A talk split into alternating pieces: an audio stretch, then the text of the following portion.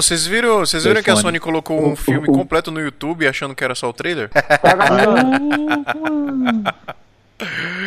Ou o trailer que leva. Se bem que não deve ter diferença pra internet que eles têm, né?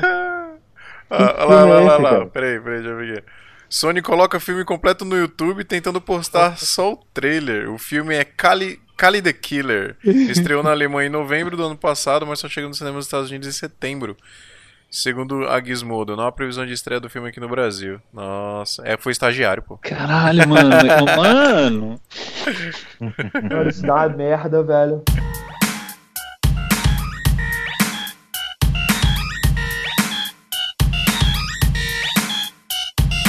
Salve, salve, seguidores da nossa querida Santinha, bem-vindos a mais um episódio do Santa Mãe do Iso Alto.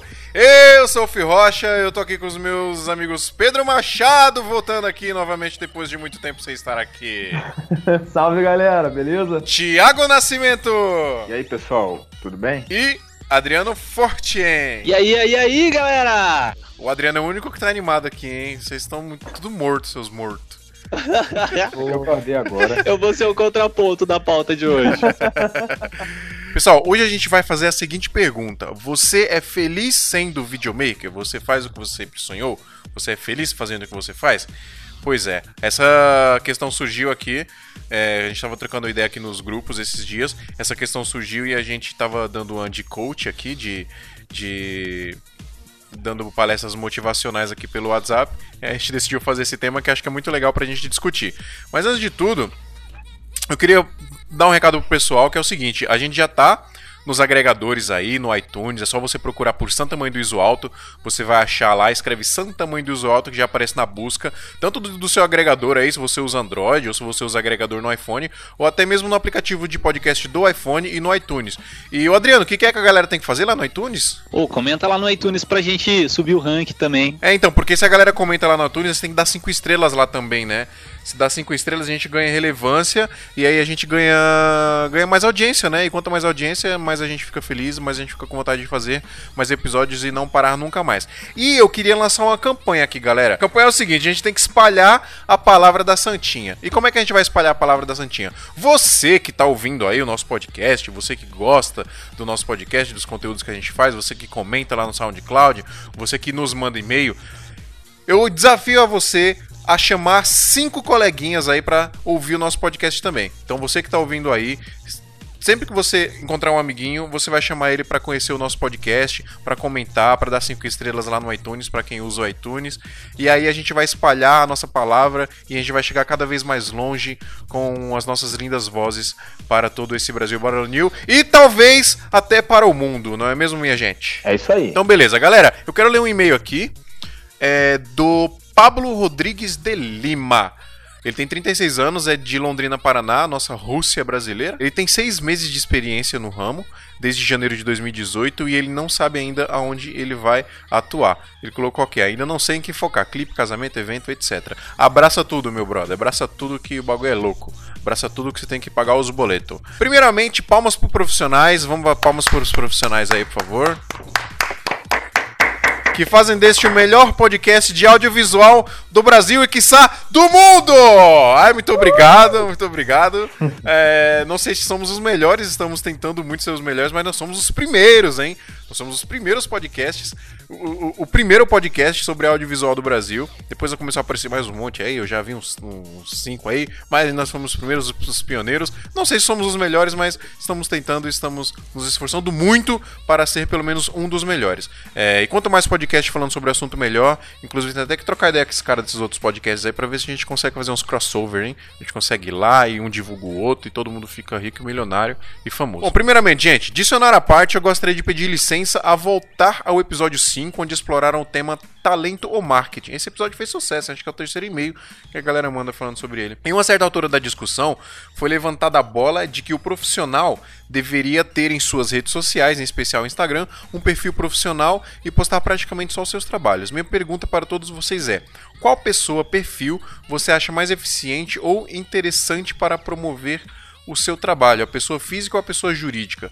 Essa dúvida se acentua muito quando se está começando no mercado, assim como eu.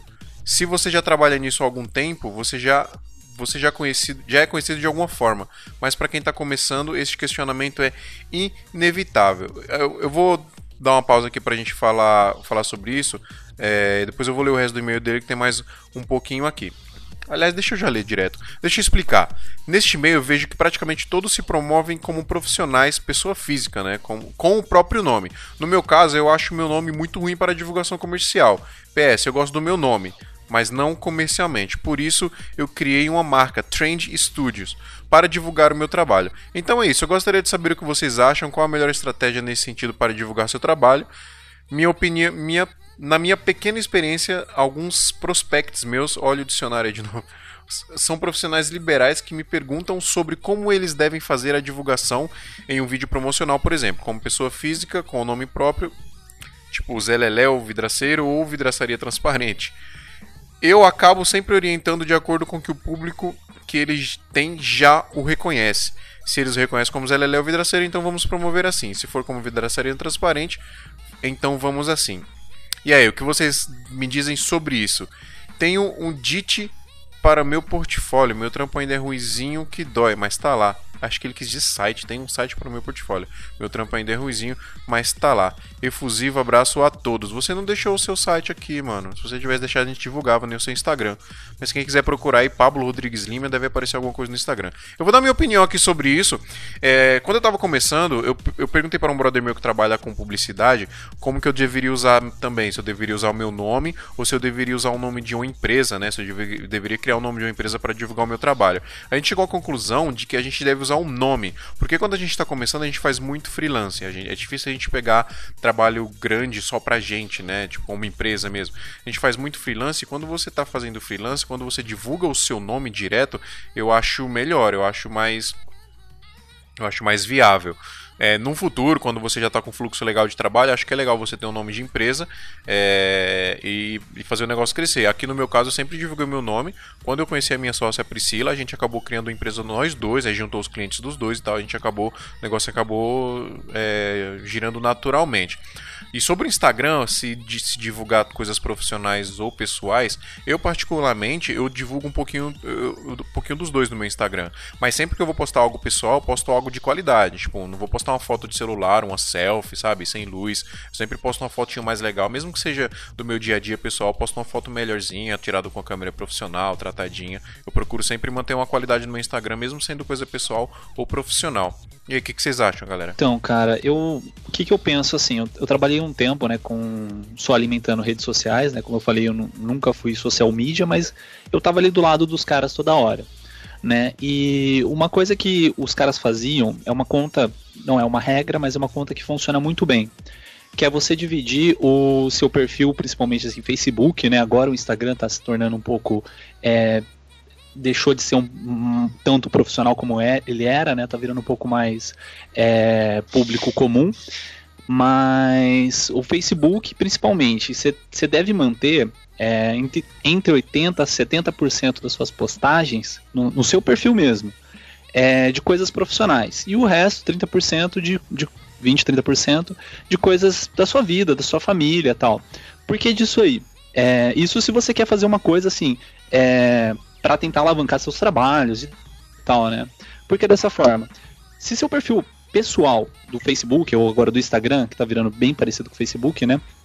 É, se você manter dessa forma, o, as pessoas que veem o seu, que você está fazendo, né, que te seguem, que estão olhando lá o feed e você aparece ali no meio, vê que você vive pelo trabalho. Quer dizer, pô, 70% de tudo que o cara tá postando tem a ver com trabalho, tá? Então o cara vive pelo trabalho.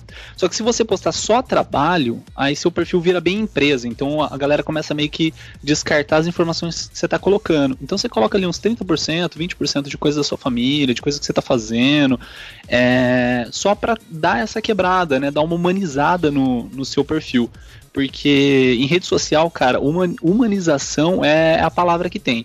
Quanto mais sentimento você consegue trazer, ou seja, numa foto, num vídeo, num texto que você escreve, mais engajamento você consegue gerar. Então, às vezes, os caras falam assim, pô, eu posto uma foto que, cara, fiquei 5 horas para produzir a foto, baita de uma foto, uma foto de é, fine art que eu deveria ganhar um concurso com essa foto, tem 5, 10, 20 é, curtidas. Eu postei uma foto com a família, tem 100 curtidas, 200 curtidas. Por que disso? Por causa da questão de humanização. Que a, você tá com a sua família é uma parada humana, é uma parada sentimental, tem um sentimento passando nisso. Então a rede social puxa muito nesse sentido. Se você conseguir seguir essa métrica, é muito bom. Ou uma outra dica aí para aproveitar o gancho é questão de hashtags. É, que funciona muito bem no, no Instagram. Facebook não está funcionando muito legal, ele não, não montou uma ferramenta bacana para trabalhar com hashtag, mas dá para utilizar também. YouTube, né, e canais que, que tenha keywords que dá para você colocar. O que, que você faz? Você, principalmente no Instagram, você pesquisa. É, você vai dividir as hashtags em três tipos.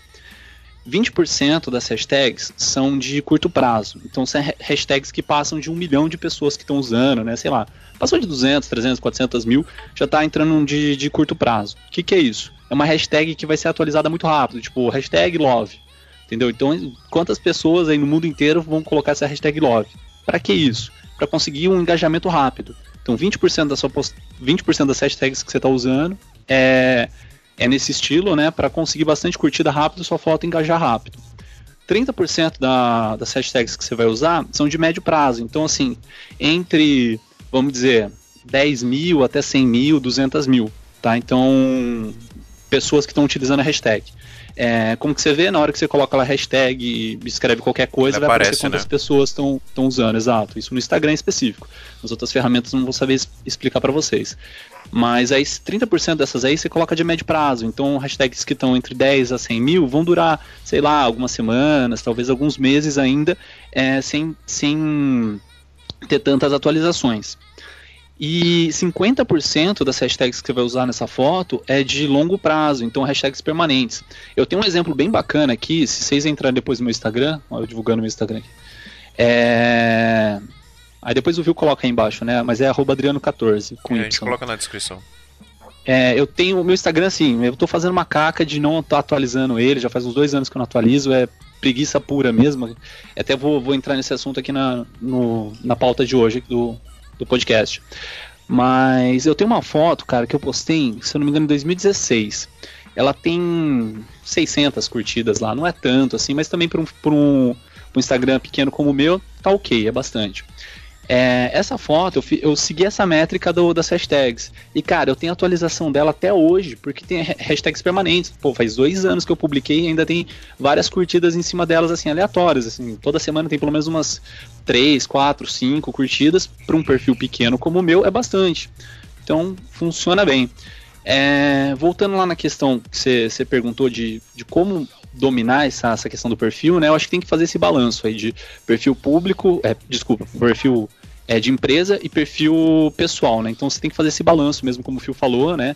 É, se você tem o um nome de empresa para trabalhar, né? Se você trabalha como um estúdio X, por exemplo, e não o seu nome pessoal, então faz é, esse balanço, posta algumas coisas no seu, posta algumas coisas no outro, tenta manter o seu um pouco mais profissional, né? Esses 70% das suas publicações profissionais para puxar um pouco mais de sardinha para o seu serviço. É, eu, é, que que...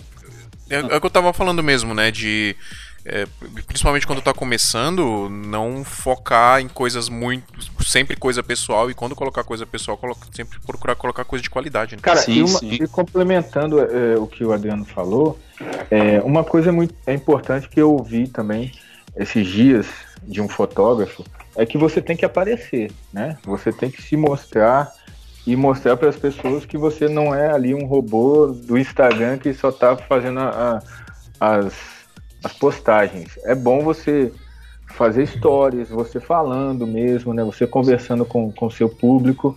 Isso... Ah, no final, sempre pessoas compram pessoas, né? Então... Exato, exato. E isso mostra que você é, é, você ganha uma empatia do público, né? Através dessas ações. É verdade. Até, até indicar um, um curso que eu achei fenomenal, assim, é gratuito, tá no YouTube, de um cara chamado Murilo de Tarso. Ele tem, ele é fotógrafo, né? Ele vai falar dicas sobre como começar a sua carreira de fotógrafo. É, e ele fala muito disso aí, de tipo, você vai começar com o seu nome pessoal ou vai usar o nome de empresa, né? Aí ele fala as vantagens e desvantagens. Vantagem de ser nome de empresa, que, por exemplo, se você tiver dois, três casamentos no mesmo final de semana, você pode mandar freela, porque você está vendendo como empresa, você não está vendendo o seu. Vantagem de ser o seu pessoal, que você tem uma intimidade maior com o seu cliente. Então, assim, não é que um é ruim, o outro é, é, é bom é que depende o lado que você está focando, né? Então tem até um, um curso dele, uma, um, um, vídeo lá, que ele fala sobre tipo de público, que mudou bastante minha cabeça, né? Que eu, antigamente eu tinha muita ideia de, tipo, pô, eu preciso pegar o público A, público A, público A. Ele fala, cara, peraí, é, você realmente precisa pegar o público A, porque para você pegar o público A, você tem que, ele, ele não está procurando preço, ele não está procurando, é, sei lá, a qualidade em si, ele está procurando diferencial, ele quer um cara diferente. Então esse é o público A, você vai ter uma atenção muito maior nele, você, o investimento nele vai ser maior, apesar do, do rendimento ser maior, o tempo que você vai gastar nele é maior. O público B é o meio termo, né? Tipo, você vai é, gastar um, um tempo X para atendimento com ele, ele, ele tá procurando preço, mas também ele está procurando qualidade. Já o público C, ele está procurando preço, basicamente. Então, assim, depende do que, que você quer focar, é, você atira para um lado, mas não que um público seja melhor que o outro. Cara, eu achei genial essas dicas, assim, do cara, mudou minha cabeça do jeito que eu tava pensando. Pablo, eu acho que como você tá começando, acho que você tem que usar o seu nome. E o seu nome não, não tem nada a ver, cara. Pode usar Pablo Rodrigues, pode usar de boa. Acho que o que faz a gente é o, é o trampo, não é o nome, então isso é o de menos. Tem uns caras com nome, uns nomes muito estranhos aí que faz muito sucesso, então não encana com isso não. Começa com seu nome mesmo e conforme a, a necessidade, com o tempo que você vai ver, você muda para o nome de uma empresa, cria outro nome, então acho que isso aí vai muito da, da sua demanda futura. Mas pode começar com seu nome que é sucesso. São tamanho do Exualdo!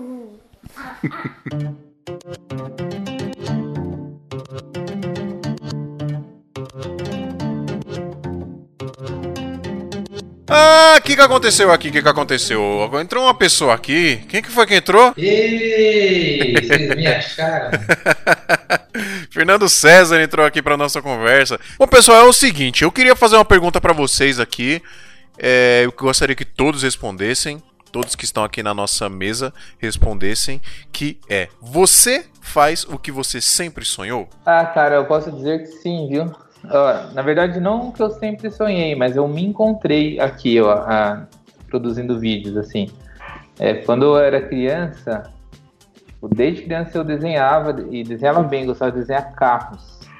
É, eu tenho alguma coisa por aí guardada, depois pode, posso até mandar para vocês e tal desenhava bem, meu sonho de infância era estudar na Itália, pegar tipo um estúdio Pininfarina da vida, assim, desenhar carros super esportivos. Essa sempre foi, foi minha meta de criança, né? Mas o vídeo eu, me vi realizando é, esse, esse sonho de uma outra forma, assim. É, é uma arte do mesmo jeito, né? De desenho, de música e tal. Mas é uma, uma coisa que me encanta muito, cara. É, eu não, não tô satisfeito no nível que eu tô, do jeito que eu tô, ainda não, acho que tem muito, muito chão ainda para correr. Mas quando eu assisto um vídeo que eu entrego para um cliente, o cliente chora na minha frente, assim, cara, isso é uma realização assim. É incrível. legal, né, mano? Eu, é muito eu me sinto, isso. eu me sinto assim um super-herói, sabe? Tipo, conseguir é, atingir o coração da pessoa e é, e é para isso que, que, que eu trabalho, é para isso que eu que eu produzo. É, essa é a minha meta. Pedrão, e você, cara? Você faz o que você sempre sonhou? Você quis, quis fazer alguma outra coisa e caiu no vídeo de paraquedas também? Cara, eu sempre cresci sem ter a mínima ideia do que eu ia fazer da vida. Então, tipo assim, eu faço o que eu sou apaixonado por fazer. E para fazer o que eu faço hoje em dia, eu em um momento tive que jogar tudo pro alto. Então, se eu não fosse apaixonado, eu não estaria aqui, tá ligado? Eu literalmente meti o louco pra estar tá aqui. Então, tipo assim, eu comecei na fotografia por curiosidade. E aí me apaixonei de vez e descobri que a fotografia não precisava se limitar ao estilo, que ela podia ser levada também para o vídeo. E foi aí que deu aquele estalo e eu percebi que era isso que eu era, tá ligado? Então, sim, eu faço o que eu sempre sonhei. Na verdade, eu descobri fazendo que é isso que eu sempre sonhei. Você, Tiagão? Cara, é mais ou menos o que o Pedro falou, né? Eu inicialmente não tinha pretensão de trabalhar com audiovisual, mas foi uma oportunidade que me aconteceu, né? Eu, eu comecei trabalhando numa produtora como entregador de fitas. A partir do, de, de, desse emprego, eu comecei a engatinhar com edição e tal. Isso me levou a pensar mais alto, né? E, e, sair da caixinha, né? E foi um sonho que foi aderindo à minha vida e, e, né? E eu fui, esse sonho foi consumindo, né? E cara, a partir disso, do, do, desse início nessa produtora, eu comecei a gravar casamentos, é, publicidade, jornalismo, né? E veio um sonho maior que é fazer cinema. Eu nunca pensei que eu poderia fazer cinema na vida, né? E graças a Deus eu tive a oportunidade de, de entrar numa faculdade e estudar cinema e fazer um filme, né? Hoje eu vejo que assim, a gente tem que evoluir constantemente. Não é só isso que eu quero, eu quero trabalhar com audiovisual, né, em vários contextos, né? E, mas assim, eu sou feliz com o que eu faço hoje e eu quero sempre mais. Cara, meu, meu sonho sempre foi trampar assim com, com cinema, né? A princípio era cinema. Eu, eu tive a sorte de cair num colégio de ensino médio que era aquelas ETECs, né, do Centro Paula Souza, e tinha uma matéria na no colegial, primeiro, segundo, terceiro ano, chamava projetos. Era a ideia assim, é você trabalhar seu, seu, sua área artística em qualquer tipo de projeto, seja teatral, seja, é, sei lá, uma maquete, por exemplo, seja. Aí a gente, minha sala, né, um pessoal que, que andava comigo, resolveu fazer um filme. A gente começou a fazer um filme trash, até quem quiser procurar aí, o negócio é bem zoado. É. É, chama Piscina Maldita, de cara, acho que 2002, depois 2012, a gente, depois 2011. a gente encontra o link e coloca no, na descrição do, do podcast. É, é zoadaço. É, e aí e a gente produziu esse filme assim, foi super engraçado, todo mundo se divertiu, tal, não sei o quê. E no ano seguinte, né, no, isso foi no primeiro ano. No segundo ano, falamos, pô, vamos continuar. E fizeram uma sequência lá também, tão zoada quanto, que chama Gangue das Vassouras Mortais Canibais. E, cara, eu peguei, eu, eu, peguei gosto dessa parada, assim. Eu falei, pô, bacana, né? Tô curtindo fazer, fazer vídeo, fazer. É, por mais que seja trashzeira, assim, né? 2006, desculpa, o ano do, do filme. É, e por mais que era trashzeira e tal, falei, pô, velho, vou, vou cair nessa parada. Aí caí, comecei a fazer faculdade. Faculdade a gente fez também mais alguns curtas, assim, bem simples mesmo, né? Mas eu fui curtindo tal. Tentei entrar na área de cinema, no, pelo menos em, em Campinas, né? Que é a cidade onde eu morava. É, só que Do o lado cinema. aqui. É, então, mas, cara, cinema, pelo menos Campinas, até, até mesmo aqui em São Paulo, né? Tipo, é, é muito difícil, cara, você trabalhar. Você trabalha com um orçamento muito baixo, você trabalha com muito improviso, e não era isso que eu queria. Aí eu comecei a cair um pouco mais em publicidade. Aí em publicidade você começa a ver grana, você começa a ver, ver um trabalho mais profissional tal, né? Só que trabalhando para a produtora dos outros, né? É, chegou num ponto assim, né, que eu falei, cara, vou começar a fazer meus trampos, vou ganhar muito mais dinheiro e vou tentar começar a colocar uma coisa mais criativa. Que foi assim, coisa de, de um, dois, um ano e meio, dois anos pra cá que eu comecei a, a trabalhar comigo mesmo, né, com meus trabalhos, assim. É, e cara, eu, eu sou muito feliz trabalhando com audiovisual, cara, é o, é, é o meu sonho mesmo, assim, é o que eu vou continuar fazendo pelo resto da minha vida. É, eu, eu faço o que eu sempre sonhei. Eu, cara, sempre, desde que eu me entendo por gente, eu quis trabalhar com. Na verdade, quando eu era adolescente, eu queria ter uma bandinha e ser famoso tocando rock. Tocando hardcore. mas assim, eu, eu sempre fui apaixonado por cinema. Inclusive, eu já contei essa história aqui, mas eu entrei pra faculdade de publicidade achando que eu ia aprender a filmar comercial, porque é, eu assistia os comerciais na TV, eu achava uma- as produções muito fodas e, e na minha cabeça eu, eu achava que era uma porta de entrada fácil, assim, sabe? Pra você entrar no meio do audiovisual. Acabei que eu saí da faculdade de publicidade e, e porque lá descobri que, na verdade, não é a agência de publicidade que, que produz os vídeos, quem produz é uma produtora que eles contratam, enfim. Aí eu falei, beleza, então eu vou montar essa produtora e vou ser essa produtora um dia. Então, cara, eu sou muito feliz que eu faço, faço o que eu sempre sonhei. E assim, é... eu já queria emendar outra pergunta aqui pra vocês, que é questão de equipamento também, porque às vezes a gente consegue trabalhar com vídeo, consegue pagar nossas contas fazendo vídeo ou fazendo fotografia, enfim, um trabalhar audiovisual de, de modo geral. E às vezes a gente não para pra pensar que a gente tá, tá ganhando uma grana legal até com uma coisa que, tipo, pô, é um puta trabalho legal de fazer, um puta trabalho da hora, artístico de fazer. E a gente vê muita gente reclamando, às vezes, porque não tem tal equipamento, porque que reclamam muito de cliente, às vezes a rotina é chata, porque não tem horário certo para as coisas, não consegue dormir direito, não consegue comer direito. E aí eu queria jogar essa pergunta para vocês aí, o que, que vocês acham disso? Da, dessa galera que reclama de, de, equipamento, que não tem, né? A galera, ah, pô, queria fazer tal coisa, mas eu não tenho uma câmera assim, uma lente assim para fazer, não sei o que. Ah, pô, cliente, cliente chato, só reclama do que a gente faz, pede trocentas alterações, ah, não consigo dormir e tal. Queria que vocês me falassem sobre isso, vocês já passaram por isso, se vocês passam por isso hoje. Olha, sobre equipamento, né, eu, eu assim, tô satisfeito com o equipamento que eu tenho, é, eu acho que o set que, que, que, eu, que eu consegui montar, graças a Deus, com muito esforço, me, me proporciona fazer qualquer tipo de produção, né? Dentro da, da, das limitações do equipamento. Até algumas produções médias, grandes, acredito que, que dê para trabalhar. Se a pessoa está insatisfeita com o equipamento que tem, né? Aí você tem que correr atrás para conseguir o melhor, né? Um melhor ou uma situação para que você possa obter um equipamento melhor. Eu sei que hoje em dia, né, com a crise, é mais difícil, os equipamentos estão, estão caros, mas é, não é impossível, né? Você correndo atrás, você consegue o equipamento que você deseja, né?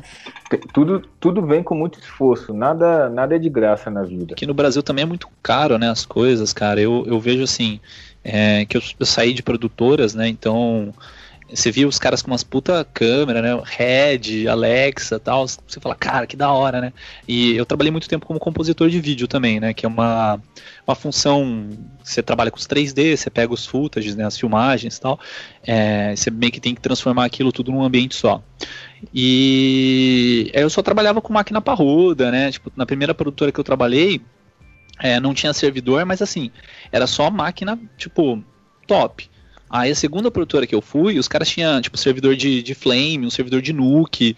É, então era uma máquina só para render. É, a gente trabalhava em rede, barra, barra giga, né? Cara, era, era gigantesca, assim, o esquema da, da produtora. E eu pegava os footage, assim, você pegava, é, como posso dizer, com... Nossa, deu branco agora na palavra, do preto. Você trabalhava assim, cara, você conseguia tirar a luz do, do meio da sombra, era genial. A latitude, quer dizer. Falei, Latitude, exato. É, e quando eu comecei a fazer meus vídeos, né, eu falei, pô, vou comprar uma 60D e tal, né, uma câmerazinha de entrada tal, bacana, e tipo, não tinha esse resultado, então eu ficava um pouco chateado comigo mesmo, né, mas é, é que, nem, que nem vocês falaram, né, é questão de o tempo mesmo, né, o, até o Phil já, já me comentou, falou, cara, troca essa câmera aí e tal, não sei o que, ah, é caro, velho, muito caro aqui no Brasil, mas é, minha ideia é trocar equipamento sim. Hoje eu não eu faço um trabalho que eu não fico feliz com o equipamento é, de captação que eu tenho, né? Que eu tenho, eu tenho poucas lentes, eu tenho uma câmera que é uma 60D, é, mas é o que eu tenho. Então é, é o que eu consigo entregar para o cliente e pelo menos nunca o cliente nunca me reclamou assim, falou, cara, não tá legal a qualidade da imagem. Já aconteceu de, tipo, fazer freela, né? É, até mesmo com o Fio, assim, ele ficou brincando comigo que eu tava usando uma, uma, uma 60D, né? Tipo, o pessoal já com uma Sony, a 6500, né, uma Alpha 7S e tal, os caras já com umas câmerazinhas mais bacana, e eu com uma 60D, cropadinha, né. Então, assim, já aconteceu essas brincadeiras, mas também nada que, que me exigisse, assim, de falar assim, ah, cara, se você não tiver uma, uma full frame, uma, uma câmera e uma mirrorless, você não faz o trampo. Isso nunca aconteceu. Fernando, já passou por isso, cara, de, de, de parar assim e falar, puta, mano, que merda, o cliente só reclama, essa rotina que eu não consigo dormir. Eu sei que você não é feliz com o equipamento, que você tá sempre comprando equipamento novo, toda semana é um. É, eu, vamos lá, vou falar sobre equipamento. Equipamento, cara, é um buraco sem fundo, né? se, alguém, se alguém comprar um equipamento e falar, ó, oh, estou satisfeito, estou feliz, aí ele entra na internet, aí aparece lá, lançamento do, do modelo que ele tem, versão 2, que tem nada mais, mas é novo, você já fica meio Já quer, né? Isso é com carro, isso é com qualquer coisa na vida, né? Eu acho que a motivação é, é, é super é, interessante, assim, é você ser motivado em querer trocar, em melhorar, em investir numa coisa nova, isso é super válido. Mas o que o problema da pessoa tipo não estar satisfeita com o que tem, isso chama ingratidão. Eu acho que é um problema sério e não adianta, ela pode estar com uma rede na mão, ela vai estar reclamando. Aí é da pessoa, cara, não é do equipamento, não é do trabalho. Eu acho que E, é, isso é o resultado também dos seus clientes. Se você, você ama o que você faz, se você tipo, tem acesso a comprar a câmera X e você consegue entregar o, o máximo dela, meu, seu cliente vai estar satisfeito que ele vai estar pagando algo justo em cima do que você está fazendo e não tem reclamação. Agora, quando a pessoa faz pela grana, quando a pessoa faz só pelo dinheiro, a pessoa faz é, é, para pagar as contas e faz nas coxas, entre, é, é, lógico que vai ter dor de cabeça no pós. Assim. Eu, eu, praticamente, não tenho dor de cabeça nenhuma. E tipo, não tenho as melhores câmeras do mercado, não faço, talvez, o, o, trabalho que eu gostaria de fazer, mas o que eu faço, eu faço com amor e com gratidão e o resultado sempre é bom, cara. É, acho que é muito da pessoa isso. Tipo, todo serviço é, é bom e todo serviço é ruim. Eu, eu conheço um cara aqui na minha cidade que o cara ficou rico vendendo cachorro quente, cara. Cachorro quente. E aí você fala, tipo, ah, é uma brincadeira. Se tudo der errado, vamos comprar uma barraquinha e vender cachorro quente. tipo, e o cara construiu uma puta casa. O cara vem, encosta ele, tipo, tem uma dessas picapes aí da hora, assim, tá? Ele encosta no lugar, é, vem com quantidade limitada de salsichas. Você chega, ele vende, termina de vender, ele desmonta tudo, vai embora. E acabou, cara. Se você quiser comer e acabou, ele tá nem aí pra você. O cara tá ganhando dinheiro, entendeu? Eu acho que tem uma então, linha muito. Tem uma linha muito tênue que você acabou de falar aí entre você querer sempre evoluir e você ter essa ingratidão com o que você tem, né? Tem que tomar muito é, cuidado com isso. Você, a, minha primeira, a minha primeira filmadora, minha primeira câmera na mão, eu tô até pesquisando aqui na internet. Chama, é uma modelinho da Sony, mini DV, uma Handcam é, é DCR-HC40. Cara, tipo, se fosse uma câmera hoje, seria uma bem, mas bem abaixo do T2i, cara. Foi minha primeira câmera. E, tipo, hoje eu construí minha família com ela, construí meu, meu escritório, eu tenho um certo nome aqui na região. Tipo, eu tenho uma empresa sólida, eu tenho funcionário por causa de uma câmera que eu comecei lá atrás, cara. Então, não é o equipamento que vai te limitar no que você pode alcançar. É, é, você tem que gostar daquilo que você faz, né, cara? Não... É, gostar e fazer, e aí o, é, a consequência é isso. Entrou mais grana, você investe, não entrou, você segura, ou dá pra você melhorar no pós, você melhora. Você, não, você tem que correr atrás, tem que se mexer. Agora, se ficar só sentado reclamando e, e, e falar, ah, só quando eu tiver a câmera tal você feliz, cara, você nunca vai ser feliz, nunca. É, a gente estava comentando um pouco antes de começar o, o, podcast do J.R. Ali, né, aquele, aquele editor lá do, do YouTube. É, e o cara, tipo, ele tem muitos trabalhos que ele faz no, no celular, né, no iPhone mesmo, tal, que eu, cara, eu, eu pago um pau os trabalhos dele.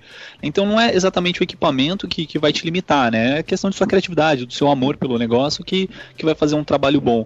Mas eu acho que chega num ponto que o, o equipamento começa também um pouco te limitar. Né? Então, até num, num, podcast passado vocês comentaram, né, de, de, que câmera comprar, que câmera começar tal. Eu acho que assim, o cara tem que começar de algum ponto. E, e, depois que ele começou, as necessidades vão surgindo e ele vai buscando outras, outras soluções, né? No meu caso, assim, eu uso uma 60D para fazer casamento. Né? Eu, eu, trabalho mais como editor, assim, eu, eu tenho uma, uma máquina legal assim, para edição, né? Preferi investir mais numa máquina do que na câmera em si. E mas quando eu pego os materiais que eu fiz com essa com essa câmera, essa 60D, eu sinto muita falta de, de sei lá, mais informação, de mais é, uma, uma, qualidade de ISO melhor, que às vezes você tem que subir lá em cima e fica cheio de ruído, então dá mais trabalho para minha edição. Então eu tenho o mesmo amor, mas cara, o equipamento acaba me limitando muito, assim. Eu, é um negócio que eu, que eu tenho que, que fugir logo, partir para uma Sony. Não, mas Adriano, uma... aí acho, eu acho, eu que... acho que aí é você é. querendo sua evolução, né? Sua evolução profissional é. e de é. equipamento, né? É, Exato, eu acho que você alcançou um teto e essa necessidade está se, se mostrando iminente. Você está tá tendo a necessidade dessa, dessa, dessa evolução, desse upgrade, tá ligado? Não é uma coisa que foi criada dentro de você, onde você olha o vídeo da galera e eu vejo muita gente fazendo assim, tipo, pô, aquele maluco ali faz vídeo de A7S2 e, pô, tem que comprar uma 7S2 que eu vou fazer vídeo maneiro. E às vezes o maluco pega e ele não sabe fazer um vídeo maneiro nem com a T5i, sabe? Então, tipo assim, ele não alcançou o máximo que aquele equipamento pode oferecer. Ele simplesmente quer fazer o upgrade achando que o equipamento vai entregar o melhor na mão dele, sendo que é ele que vai extrair o equipamento. É o, é o caminho inverso. É, né? e tem que tomar muito E- cuidado também pra, pra não colocar a culpa, às vezes, da baixa qualidade dos seus vídeos no equipamento, justamente por achar que um cara que faz um puta vídeo foda e posta no YouTube, falar, ó, ele conseguiu fazer esse vídeo aí porque ele tem tal equipamento. E às vezes o cara fica triste justamente por isso, né? Porque, ah, não vou conseguir nunca fazer um trampo desse jeito, não vou conseguir nunca chegar nessa qualidade, porque eu não tenho o equipamento que aquele cara tem. E não é isso, né, mano? Você, talvez você não chegue, sei lá, na qualidade de imagem 4K, 10 bits e o cacete, mas você vai conseguir um trampo bonito também. Você vai conseguir contar uma história se você correr atrás, principalmente do seu talento pessoal, né? E não de, de depender só de equipamento. E procurar ser feliz e, e ser satisfeito com o que você tem e puxar o máximo do que você tem.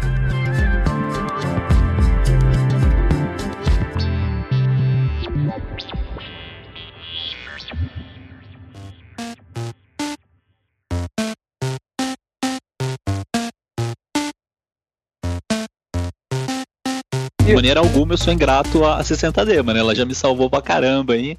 No, nesse meio aí, já fiz videoclipe com ela, já fiz é, uns trabalhos bem legais, assim, mas é, é que aquele negócio que eu falei, né? Tipo, no, no momento que você chega no limite dela, você, você empaca, você, você fica meio chateado, né? É uma frustração, vamos dizer, que eu tenho, de não ter um equipamento de captação melhor, né? Mas é, já tá em Então, planos mas é- aí, mais pra frente.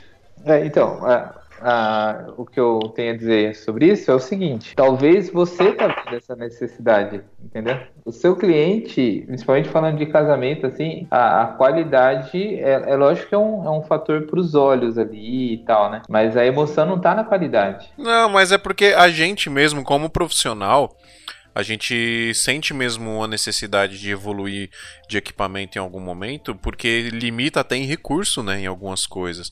Não é só qualidade de imagem, não é só... É, então, reclamar do equipamento não, não, não te faz crescer, cara. O crescer tá, tá em você, não tá no equipamento. Ah, eu migrei pra, pra Sony por causa dos 60 frames, porque eu comecei a brincar com 60 frames na Canon, só que ela só fazia o HD, né, não fazia o Full. Aí eu comecei a perder muito qualidade e falei, não, lançaram a 7S, consegui comprar e eu migrei causa dos 60. Então, assim, pra eu ter um pouco de slow, pra eu ter um, um pouco de, de emoção, sei lá, numa cena chorando e tal. Mas se eu tivesse com a 6D até hoje, talvez o resultado seria igual, entendeu? Eu estaria na mesma posição no mercado e tal. Não sei, é, é muito relativo. O, o equipamento faz parte, a evolução é necessária, mas não é a base de tudo, né? Pro crescimento. E que de cliente, vocês reclamam muito de cliente? Falando sobre cliente, como você perguntou agora, eu, eu andei percebendo alguns pontos, como por exemplo, é, a gente estava conversando isso no WhatsApp, inclusive, sobre disciplina.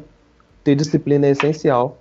Coisas que a gente acha que não vai influenciar no nosso trabalho, mas influenciam, como ter um horário certo para acordar, ter um horário certo para dormir, cumprir os horários de trabalho ao longo do dia, sem ficar se distraindo muito. Tipo assim, se ficar levando as coisas na moda vamos embora, como diz minha mãe, não vai, tá ligado?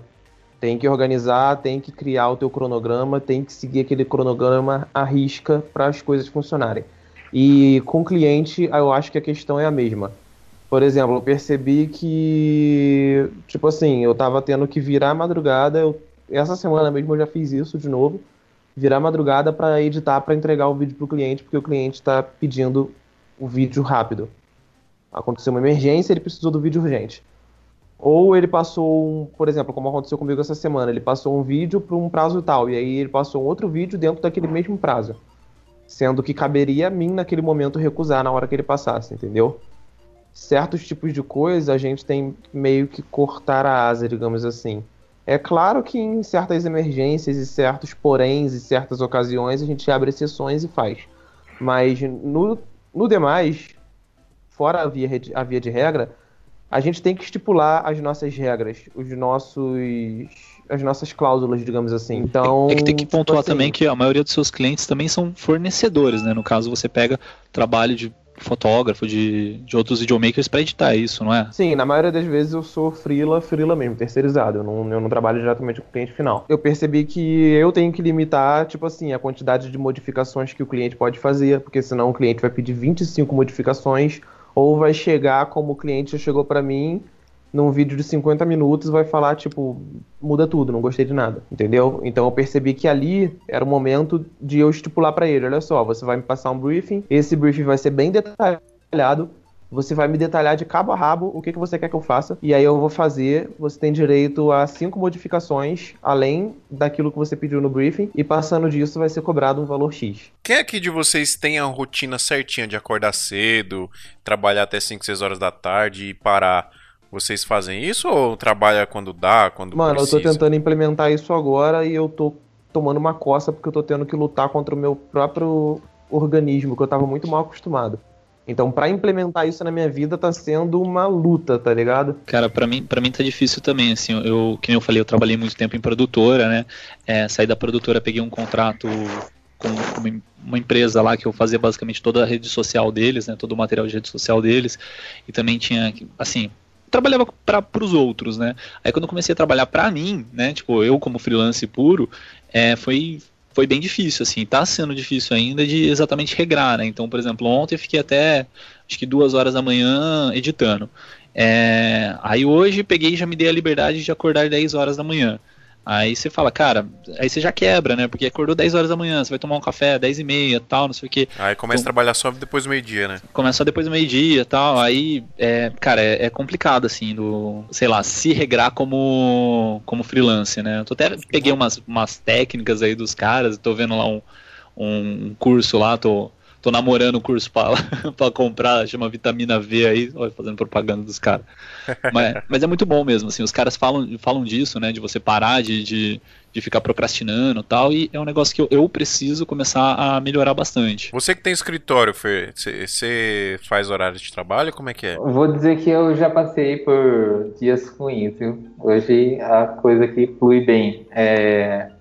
No começo eu lembro que não tinha na verdade, não tinha noite. O dia eu enrolava, porque atendia cliente e tal, não sei o quê. Aí chegava a noite, que era a parte tranquila, eu começava a edição e ia até a hora que dava, aproveitar o render de madrugada e no outro dia o vídeo está pronto, né? Agora, depois com o escritório, agora, tipo, com o editor aqui, é, nossa, está muito mais light o, o, meu trabalho em si. Então, assim, eu não tenho um horário, eu chego a hora que eu quero, eu vou embora a hora que eu quero também, assim, mas tem hora que aperta, tem um serviço tem que pegar no outro dia, aí você estica e vira noite, né?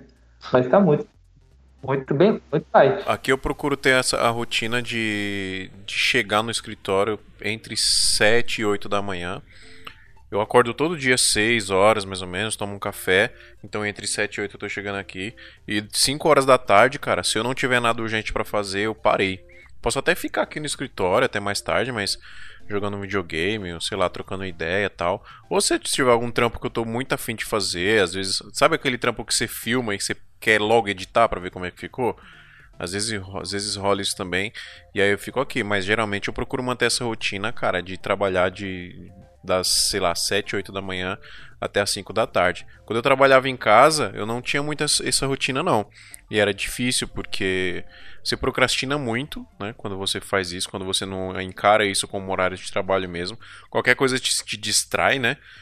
Você tá o Gabriel tava falando lá que ele tá, vai procurar uma música no YouTube, no Spotify, aí se distrai com um vídeo que apareceu lá para ele assistir, ele começa a assistir o vídeo, fica o dia todo, Fui não edita falei. mais.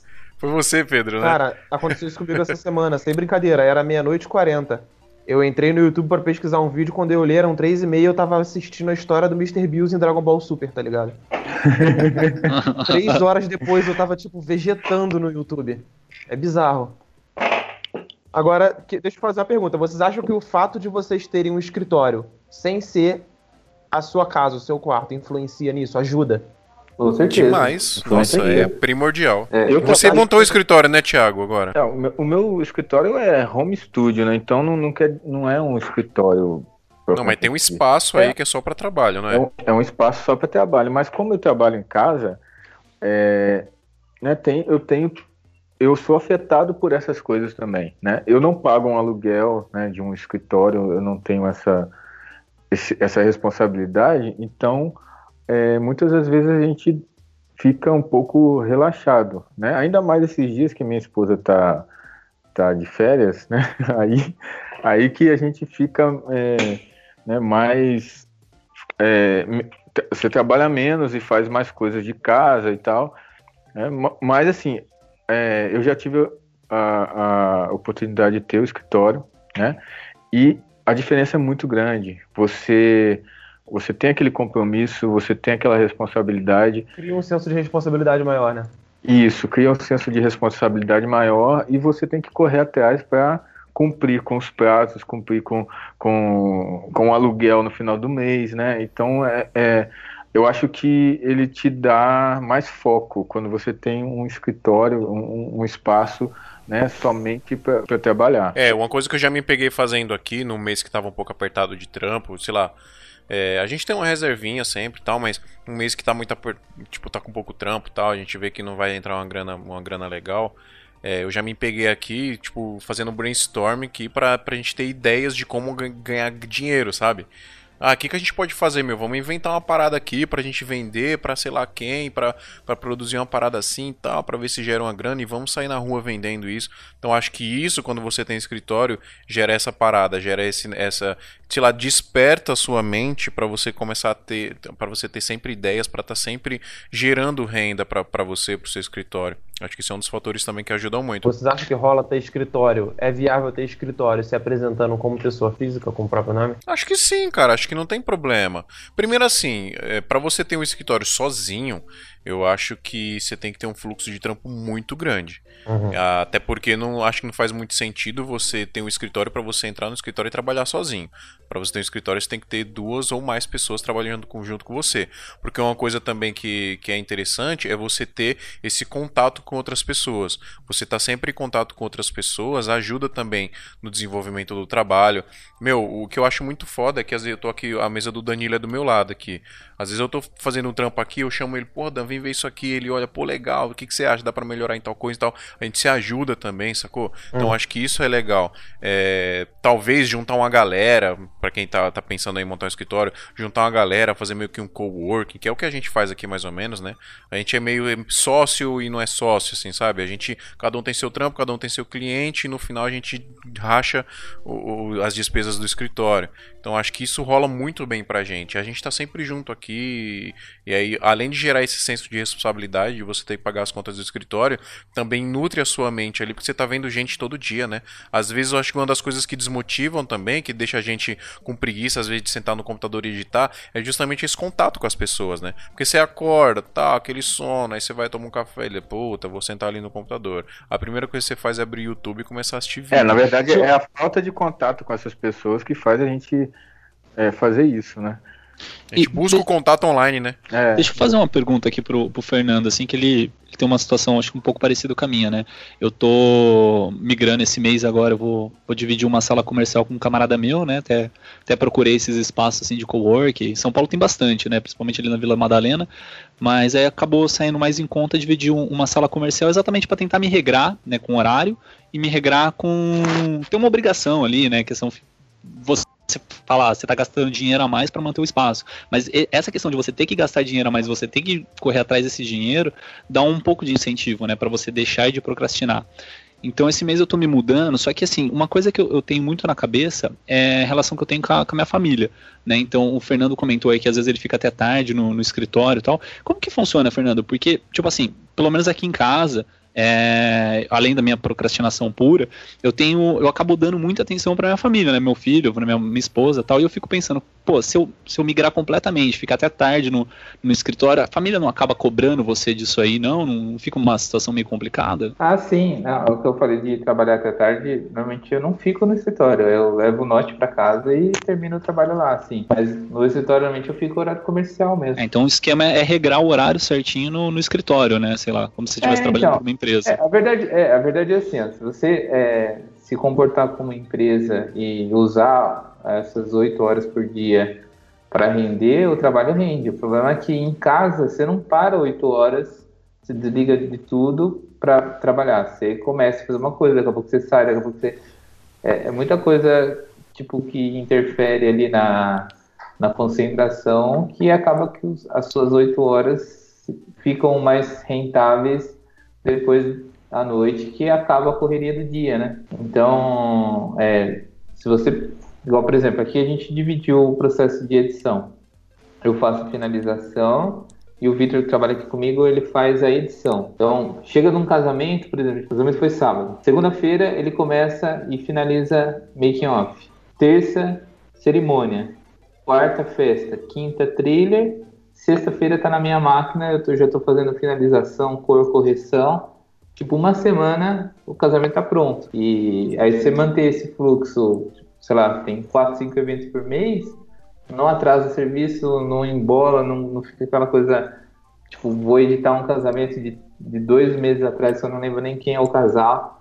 Então, tipo, é, a organização é o, é, o, é o processo aí do sucesso, né? É, eu acho que é legal você já tem um, um workflow padrão aí, né, Fernando? Sim, funciona aqui. Então, por exemplo, enquanto o Victor tá focado no casamento editando, eu filmei, por exemplo, no final de semana também filmei um, um, um corporativo. Aí eu fico no corporativo, eu, ou estou alimentando rede social, ou eu estou respondendo cliente, ou estou atendendo cliente. O processo de edição está funcionando. Aí vem para minha máquina, vem faço a finalização, eu vou alimentar a rede social e tal. Então acaba que a gente dividiu as tarefas, não sobrecarrega nem para ele nem para mim. Então, por exemplo, terça-feira que é o dia que ele edita a cerimônia. Meu, se ele editar em quatro horas a cerimônia, o resto do dia ele está assistindo YouTube, ele está jogando videogame, ele está tocando aqui, sabe?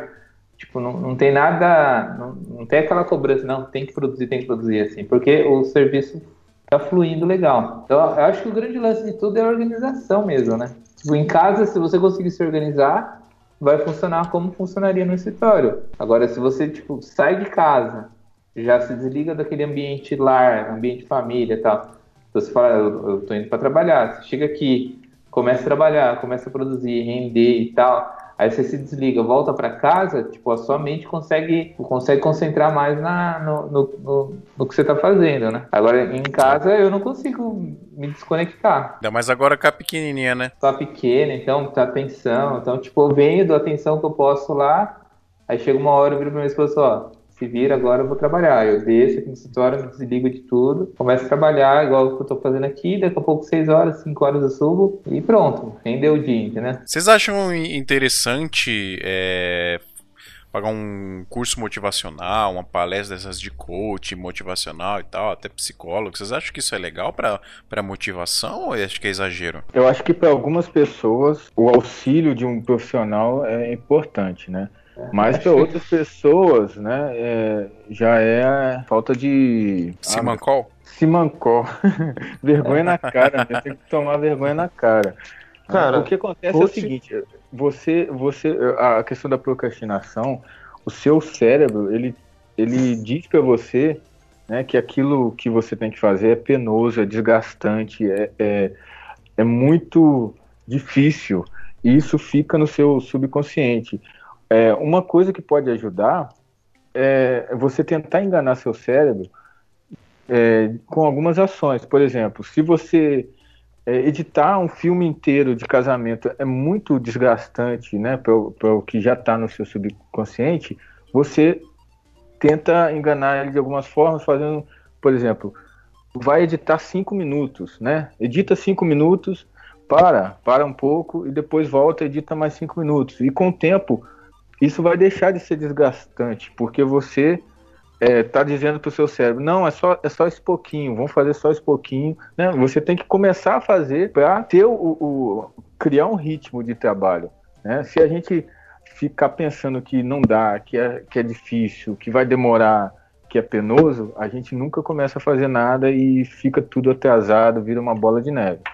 Cara, Comigo... tipo assim, é, tem esse lance do método Pomodoro, né? Que eles chamam. Você trabalha 15 minutos, para, descansa 5 minutos, volta. Tem o lance da gamificação, né? Que a galera chama, que é você tratar tudo como se fosse um jogo e atribuir recompensas para cada coisa que você cumpre. Brother, eu acho que se existisse um Oscar da procrastinação, eu ganhava todos em todas as categorias, tá ligado? eu, cada, cada dia que passa, eu percebo que não existe muito esse lance de tipo assim, ah, vou negociar com o meu cérebro, vou negociar com a minha procrastinação. Eu vejo que esse lance de vencer a procrastinação é a mesma coisa que, tipo assim, ir pra uma academia. Você não fica com um músculo grande pra cacete indo pra academia uma só semana. Você vai pra academia um mês, dois meses, três meses, você fica enjoado, você tá cansado, mas você tá indo e você tá ali se esforçando para criar uma rotina. Quando você vê, você tá indo sem nem perceber, já não é mais um esforço, você já tá indo normal. E daqui a pouco, quando você vê, você já tá grandão, forte pra cacete, tomando gosto pelo negócio. Eu acho que trabalhar é, é a mesma coisa, estudar é a mesma coisa, ler livros é a mesma coisa. São coisas que você vai exercitando e quando você começa a fazer, o teu cérebro não quer ser tirado da zona de conforto dele. Até o Felipe Vieira, né, o Beiço, ele fala isso num, num vídeo dele. O nosso cérebro, desde os primórdios da, da, da, da humanidade, ele é acostumado a, a poupar o máximo de energia possível. Então ele sempre quer fazer aquilo que ele já sabe que ele pode fazer no automático sem gastar energia para poder aprender a fazer alguma coisa nova ou para poder ser tirado da zona de conforto. Então, para lutar contra isso, não é nada além de esforço e persistência. É aquilo que o Casey Neistat sempre fala do a questão que ele fala do do more, né? Fazer mais. É exatamente isso. Você faz um pouco hoje, amanhã você faz mais um pouco, amanhã você continua insistindo e fazendo mais um pouco. É mais ou menos o que o Thiago falou. Hoje você edita um minuto, amanhã você edita um minuto e meio, amanhã você edita dois minutos. 30 segundos por dia é pouco, mas dentro de um mês, quantos minutos você está conseguindo editar, acrescentando 30 segundos por dia? Mas para isso é necessário todo dia estar tá ali religiosamente se esforçando para criar o hábito até o ponto que vai chegar que você vai perceber que aquilo vai fluir naturalmente e já não é um esforço tão grande, mas é um processo penoso. Você falou do Pomodoro e tal, eu, te, eu tentei essas técnicas aí, comigo particularmente não funcionou. Eu... eu também tentei, não funciona nenhuma nunca. É, então, assim, eu, eu, eu, acordo assim, né, começo a trabalhar, é, aí tem, sei lá, quebrou uma torneira, tem que consertar a torneira, né, porque eu trabalho onde eu, onde eu moro, sei lá, meu filho tá correndo, capotou, machucou o joelho, tem que ir lá acudir ele, então, assim, eu tenho muitas distrações além das minhas próprias, né, tipo, sei lá, o YouTube da vida que nem você citou. É, então o que eu estou tentando fazer, né, até forçando um pouco mais ao extremo, alugando uma sala comercial, é fazer o seguinte: é colocar na cabeça que 8 horas do meu dia eu perdi. Aí eu tenho que é, traçar coisas para ocupar essas 8 horas do dia para não ficar sem fazer nada.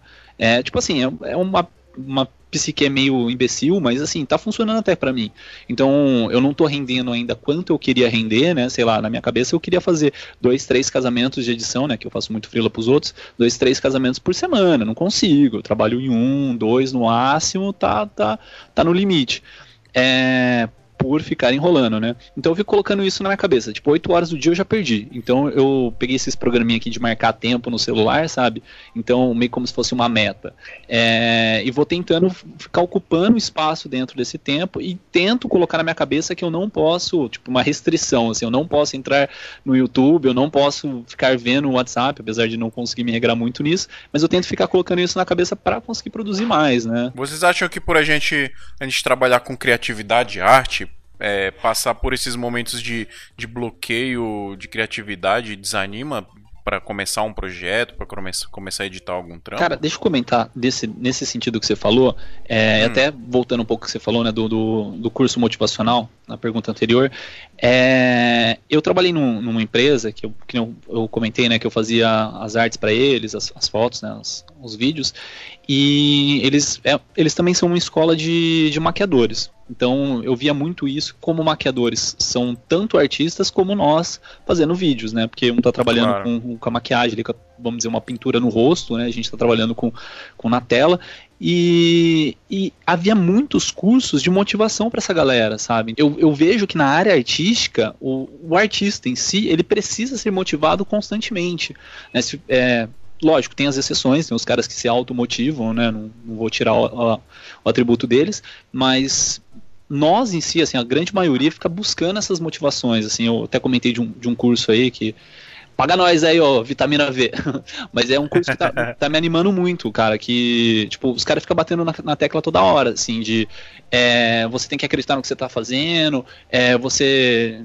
que é mais um curso para fotógrafos, né? Ele fala, ah, não fica fotografando para fotógrafo, não, não, não, desanima do seu cliente, não tenta colocar na cabeça dele, é, não tenta se colocar na cabeça dele, porque é ele que vai pagar, não é você. Tipo assim, é, é, é uma, é uns toques que, que parece meio imbecil, mas tipo, tá me motivando a trabalhar mais, né? Então, eu acho bem legal esse negócio de curso motivacional, mas eu acho que depende pra pessoa pra pessoa, né? Você tem eu bloqueio de criatividade, Pedrão? O tempo todo, cara. Você acha que isso atrapalha? Justamente, justamente isso que te faz procrastinar tanto, você não acha? Não, na real, eu acho que o bloqueio criativo, o cara que trabalha com criatividade e não tem bloqueio criativo, ele, ele tá trabalhando errado. É, é eu é acho que é obrigatoriedade. Eu acho que o bloqueio criativo, ele nada mais é do que a nossa mente manifestando a exaustão que ela tá tendo pelo fato da gente estar utilizando ela pra cacete o tempo inteiro. Eu trabalhei numa. Acho que já mencionei porque eu trabalhei numa emissora de televisão. Tinha dias que tinha que produzir 86 peças gráficas em um dia só, tá ligado? 90 peças gráficas em um dia só, em questão de 3, 4 horas. Muitas das vezes eram peças com layout já, tipo assim, 80% pronto. Eu tinha só que diagramar.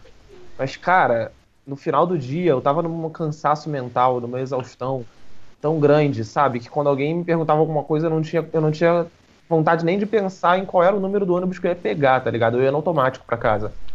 Mas a questão é que eu acho que isso faz parte daquilo que eu falei sobre a questão do exercício.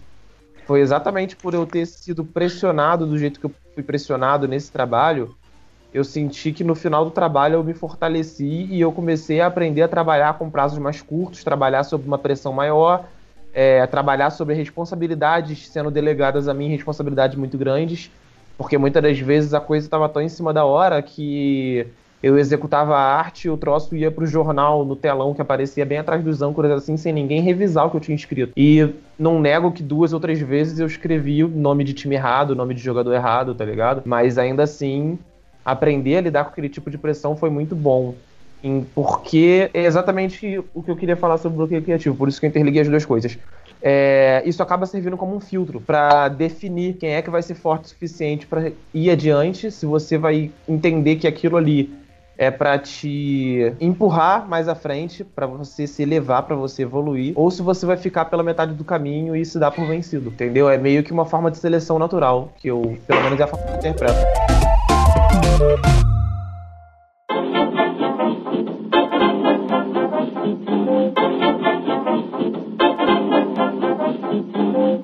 Adriano, o que é esse PMV? PMV que eu falei, é, hum. isso aí, se eu não me engano, ele começou com, com uma técnica para startups mesmo, que é você criar o produto mínimo viável. Então, por exemplo, ah, eu tinha uma ideia de fazer um aplicativo de é, venda de, sei lá, ração pelo celular. É, aí você quando você vai buscar os seus investidores, você procura, você cria um, um projeto que é o projeto mínimo, né, é, de do que, que ele precisaria no mínimo para funcionar. Então, ah, ele precisa, sei lá, ser um aplicativo que abre no Android, que é o mínimo, porque a maioria da galera tem Android.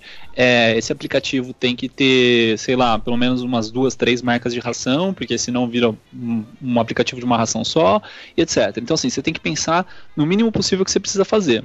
É, e algumas pessoas pegaram essa, essa sigla, né, vamos dizer, e começaram a atribuir no, nos trabalhos artísticos também. Então você tem que trabalhar com um produto mínimo viável para audiovisual, por exemplo. Então o que, que é isso? muitas vezes, principalmente é, eu faço muito disso, né, de ficar me cobrando a perfeição. Então os caras falam, para de cobrar a perfeição e começa a, a simplesmente fazer.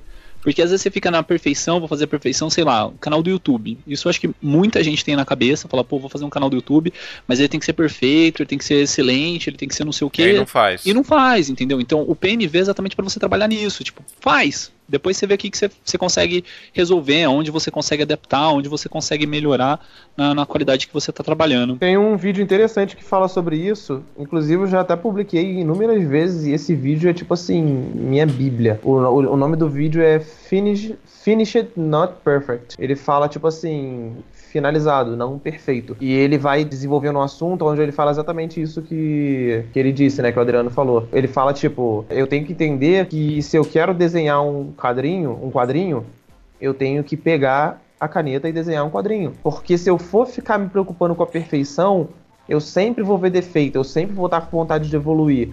Até porque a gente vendo um trabalho nosso do passado, a gente sempre vai achar ele inferior àquilo que a gente é capaz de fazer. E isso é um bom sinal, é um sinal de evolução. Se você pega um trabalho seu de um mês, de seis meses, de um ano atrás, olha ele e acha ele perfeito, quer dizer que tem alguma coisa de errado. Quer dizer que você não aprendeu nada nesse meio tempo. Quer dizer que você não mudou seus conceitos nesse meio tempo. Então, a gente tem que parar de se preocupar tanto, igual ele falou, com essa ideia de perfeição. É claro que não é fazer nas coxas, não é fazer de qualquer jeito. Mas é entender que aquela, aquele ditadozinho de que 100, 100 gramas de ação valem mais do que uma tonelada de teoria, é válido também na nossa profissão. É muito melhor você pôr em prática, executar, finalizar e botar aquele trabalho no mundo do que ficar de repente seis meses quebrando a cuca, tentando deixar ele maravilhosamente perfeito, até que você perdeu o timing, até que ninguém mais está interessado em ver, até que o teu canal não está sendo alimentado e tuas redes sociais estão morrendo e teus clientes não estão vendo teus trampos. Então é necessário a gente ponderar entre a balança do lado da qualidade e a balança do lado da agilidade, né? Sendo que a produtividade muitas das vezes conta muito mais. Então esse lance do finalizado, mas não perfeito, é bem válido. É, não só aproveitar sua deixa, porque você falou do, do vídeo inglês, né? Tem um, Ah. um vídeo que é a mesma, a mesma ideia, né? Só que é mais fazendo feedback sobre um livro que chama Como Começar Qualquer Coisa. A Startup Chuta de Eric Reis. É, porque eu, eu vi esses dias aí e acabei lembrando disso na, na conversa. E é de um canal que chama Epifania Experiência. Tipo, cara, é, é um canal pequeno, mas assim, eu achei genial a ideia dos caras. Eles pegam livros, assim, vão, vão meio que debulhando o livro. E ele fala exatamente disso, né? De você começar a fazer a coisa e não ficar esperando essa perfeição, né? Então, sei lá, eu tô, já que eu tô passando bastante indicação aí, porque acho que a gente tem que indicar as coisas que a gente acha bom, né? Então, já que É tô indicando, aproveitar e indicar esse canal aí pra quem quiser assistir. É, isso aí aconteceu justamente com o podcast aqui, com o Santa Mãe do Iso Alto, né? É, acho que a gente ficou conversando um bom tempo sobre ter um podcast e tal. Eu sempre quis fazer o podcast, eu postava em alguns grupos e tal. E eu, acabou que deu um estalo e eu falei, meu, vou fazer. Você lembra que eu postei lá no grupo, tal dia, tal hora tem gravação do podcast, Eu vamos. lembro disso. E aí, Marquei, ponto e aí é, vamos e vamos, sabe? Acho que é mais ou menos isso aí. E, cara, não ficou tão legal o primeiro episódio. Se a galera foi escutar lá, o áudio tá zoado, o áudio hoje tá bem melhor. A gente não tinha uma pauta, né? A gente meio que improvisou alguma coisa pra falar lá na hora. E hoje, e aos poucos a gente vai se organizando, a gente tem muito que evoluir ainda, mas isso, cabe em tudo, né, cara, que você vai fazer. Às vezes você não precisa ter, ter tanto recurso pra fazer algo, e você simplesmente tem que dar o seu melhor com o que você tem na mão e ir lá e fazer. E aí você olha e depois vê o que, que tem pra evoluir e com o tempo você vai evoluindo, vai lapidando aquilo, né? Acho que se todo mundo pensasse assim, as coisas aconteceriam mais. Uma vez eu ouvi um cara falando sobre a diferença de você ter uma ideia genial e de você executar essa ideia.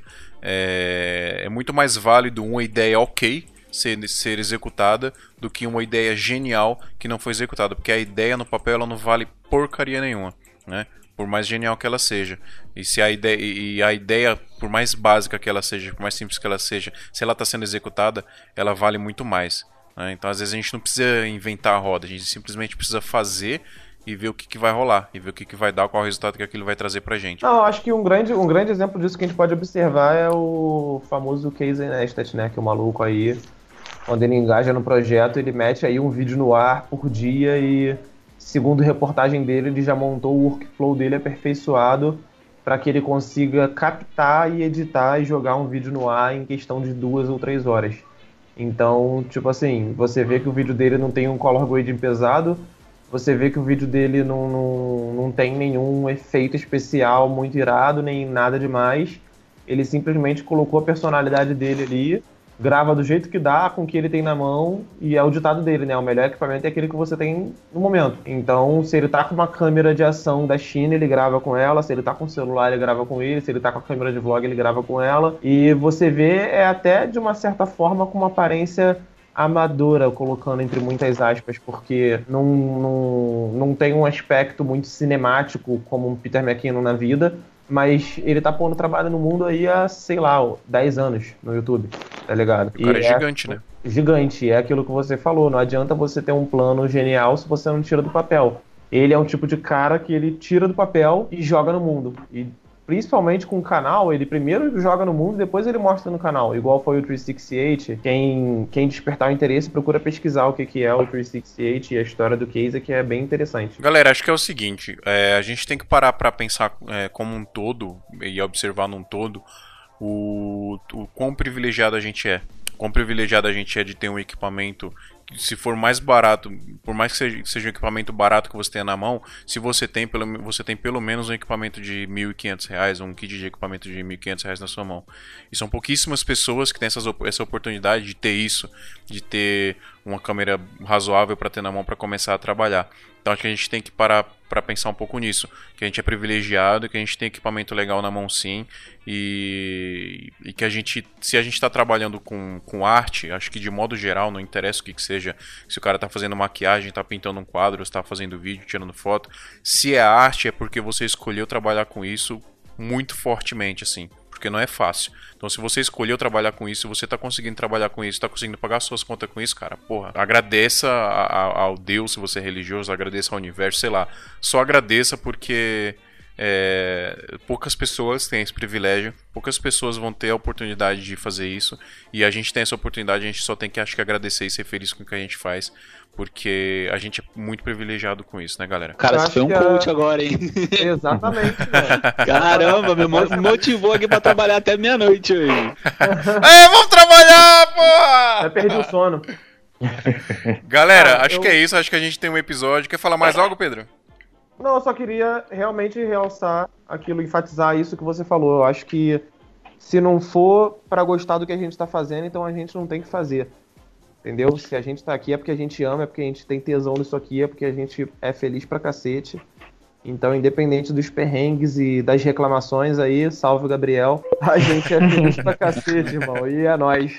Vamos trabalhar. Um, da- É um dado aí. engraçado é que você vê muitas pessoas saindo de outras áreas para entrar em fotografia, entrar em audiovisual, audiovisual, mas você vê poucas saindo de audiovisual e fotografia para entrar em outras áreas, né? Então é uma é uma área assim privilegiada, cara. Eu acho que é acho que é um sonho e temos que trabalhar junto para crescer sempre, velho. É isso aí, mano. Se você trabalha com audiovisual e paga suas contas com isso, agradeça, porque você é um privilegiado, galera. É isso, a gente tem um episódio. Muito obrigado aí mais uma vez, galera. Episódio foda, muito legal. E até semana que vem. É. Quero mandar um beijo pra minha mãe. O meu pai, pra você, Xuxa. Valeu, galera. Valeu, Até galera. mais. Tá. Peraí, peraí, rapidinho. Uma última coisa, a última coisa. Palmas pro profissional.